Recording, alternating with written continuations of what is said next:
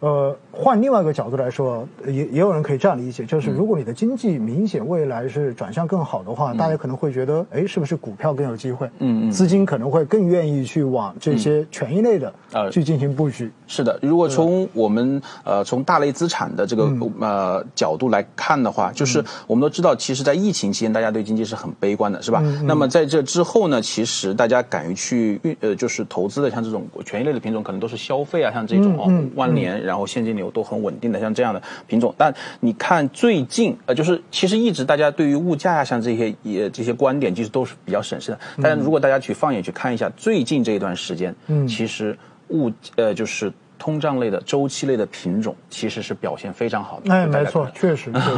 是吧？然后就是表示是，其实大家对于未来的像这样的经济复苏的像这种预期，不管是对国内的还是对全球的，都是一个偏正面的像这样一个、嗯呃一个观点。呃，其实就是说，在当时上半年的时候，我们基本上是要逆周期的这种嗯的强行刺激，对吧？是就的是的是是的你明明不是它的周期，然后我硬要把它抬起来，把是的是的基本盘稳住。是的是的嗯但是到了下半年之后，基本上发现经济已经开始复苏了，那是的就可以交给你自己去搞定了。所以是的就是顺周期的这一些明显就起来。是的，是的，是的我昨天我也看了一下，我昨天在呃更新数据的时候，我也发现真的是从七月份开始，嗯，然后像创业板指数，嗯，跟沪深三百指数的一个嗯 PE 的一个走势，嗯，很明显就已经开始出现分化了，是因的为沪深是的三百基本上就一路保持平稳往上走。是的，是的，是的。创业板就啊掉头就开始往 下，对吧？所以这个风格切换应该说是非常非常明显的事情。是的是的而是且的嗯我看了一下今天整个大盘，明显你像有色啊、煤炭啊，今天也是涨得很好， 让人想起又是所谓以前说眉飞色舞的时候，对 吧？那一般这种时候的话，都说是大盘就涨得特别好的时候，啊因为周期嘛。是的，是的，嗯是的，那其实说到这里以后，我就想问一下陈总了，因为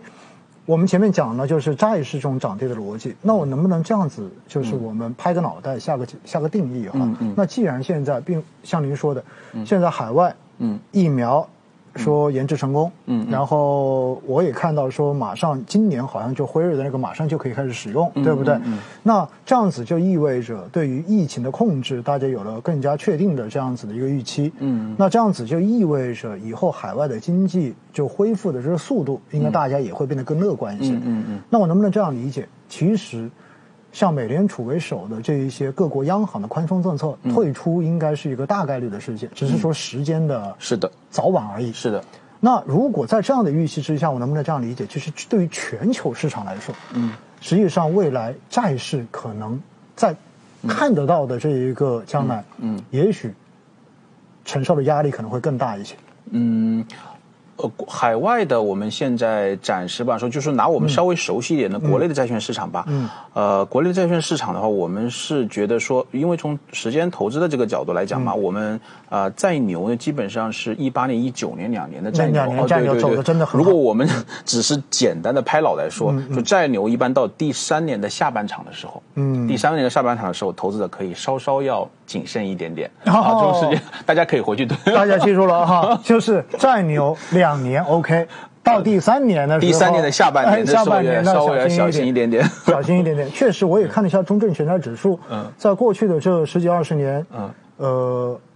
基本上没有出现过连续跌两嗯年的。但是连着涨超过三年的也不多，这是说实也不话多，对吧？对对对对所以这应该是不是对于普通投资者来说，也可以把它当成一个，当然这个东西没有嗯对没有定数没有定数，对对对但是至少历史的经验告诉我们对，可能到了第三年下半年的时候，这个时候要小心一点点对了。对对，呃，其实呃，奥总，您刚刚讲的这个东西呢，其实从统计学的意义嗯上来讲呢，它是有一定的规律的，因为现在很多人谈周期，周期是不是啊？嗯嗯那么其实债券的最本质的周期呢，呃，我们喜欢去谈就是各国央妈对于本国债市的像这种态度，是吧？嗯对嗯但是这个东西呢，有可能提前，有可能退后。比如说我们、我们今我们的调整可能就提前了一我们点，就啊提因为得我很们多了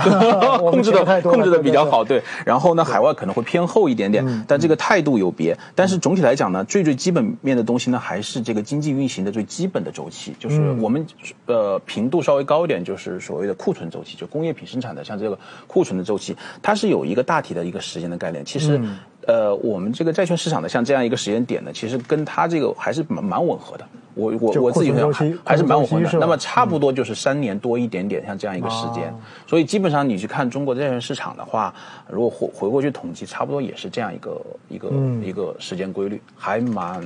我我个个人觉得还蛮好用的。就历史数据来看，其实这个三年一周期其实还是蛮 蛮蛮那好个的蛮好用还的是，蛮那个对比股股票要精确一些， 至少在债券上看。好，是这我样觉得大家今天听到了一个很有用的消息了哈，也就是以后我们看债市，留两年这个可以接受，对不对？对但是对嗯如果连续留完两年之后，到了第三年的后半、后下半半程 年啊后半程，我们那就要小心一点了。嗯呃。也非常不幸的告诉大家哈， 现在咱们就处在这个时 期，对不对？ 所以债市的话呢，短期之内可能还是承受的压力会比较大一点，嗯嗯对不对？那好，这是关于这个话题哦，大家记住没有？这是有要点的 哈，到时要考试的，对不对？考试的话，如果考试成功，你的成绩合格，你在债市上面就能够赚到比较稳定的收益了。嗯，好了，那还有一个问题哈，就是最近看到这种违约嘛，嗯嗯嗯。然后包括前一阵子我跟一些投资的朋友去聊，他们也说到像，呃，上两个月当时华晨，嗯嗯嗯那华晨的这个违约，哦对然后当然最近我们看到他已经说宣宣告破产 了，对不对？开始破产重组了，然后当时大家就觉得很很那个，因为这个是一个省属国资，对。国资的这种企业，对吧？对照照理由说，这种大家以前都觉得这应该是有政府的这种担保对在的，对然后结果呢，在十一月一号的时候，咏梅的这一个违约，嗯，其实它也是属于一个国资背景的，对也是吧国资背景的那对那这两个东西违约，就让市场觉得，或者说让很多人觉得不可思议。嗯对对你你对政府信用担保的，嗯，怎么也能违约呢？对您怎么看这个问题？呃，它是这样的，就是呃，其实国企的违约呢，并不是这并不是第一单啊，就是大概呃几年前就曾经出现过，那个时候是天呃，我我记得那个时候天文保变还有还好好几个好几个企业，比如说呃京工呃就是那个供销铁铁路供销吧，好像反正好好几单也是也是出现过，那么嗯。现在呢是这样这样一个情况，就是其实从国家监管监管的当局的这个角度也也能够，它其实它也是比较市场化的，像这样一个概念。以前呢，我们债券市场是缺是是比较少的违约，并且是贴上标签的国企不会违约。但是实际上我们都知道，呃，国即便是国有企业，它经营也是有好有坏的。嗯，呃，那么。如果你强制的用大量的这个呃这个资源去支持这些这样的企业呢，就是我们看到各种红头文件上标注的所谓的僵尸企业，那么对于政府呃占用的资源会越来越多，总有一个时候呢会超出政府。的预期，就支持它的像这样的预期。那么，其实我我我再回到我们前期前面我们刚刚聊的话题中间一个时间点的像这样一个概念，就是说为什么这个时间时间点上，因为呃，在疫情或者是在经济比较弱的这样的时候，那么可能出于维稳的像这样的这个目的，可能这个呃，不管是中央也好，还是地方也好，对它的这个输血或者稳稳稳呃，就是维稳的这个措施力度会比较大。但是大家可能需要冷静的，或者是呃独立的去判断它到底属不属于僵尸企业。所谓僵尸企业，其实你应该心里清楚，就是说，呃，当政府对它的支持力度稍微弱一点的时候，它是有可能会摔跤的。啊，它就马上会出问题。呃呃，对，它可能会、嗯会明白摔跤的明白。那么从具体的事件上来讲的话，就最近为什么会呃，我们我们再回到这个事件本身，嗯咏梅的这个事情呢，对市场的打击会大一点，嗯它有点超预期。嗯，呃，那个华城的话，那个因为其实市场是有预期的。嗯就是对于它这个企业的经营，呃，基本面呢，未来的这个情况，大家就是经过你理性的这个分析，你是能够看出来端倪的。但是咏梅呢，我们实实二实二说，就是如果我们真的是对于当地区域的企业进行一个排序的话，绝对可能排不到，甚至连前六、前十可就能是都不一定说排得到。要报也不应该是 他报， 对吧？就是这样子的一个说法。对对啊对对对对，明白，这就超预期了。呃对对啊，对对。那么其实你是不知道，在这个过程中间，什么时候政府推着的这个手或者扶着他的这个手，然后突然就就拿掉嗯了。然后这样的话，就对市场的冲击比较大。那么最主要的就是呃市场的机构很看到的一些东西，就是在它违约的时呃违约之前，可能已经进行了资产的划转啊，就是它有效的市场认可的那种高价值资产的，像这种的划转。嗯，所以市场就会觉得说，嗯，这个东西是超预期的。那么一旦超预期出现了之后呢，市场比较慌的一个原因是什么呢？那我以前的这个分析框架体系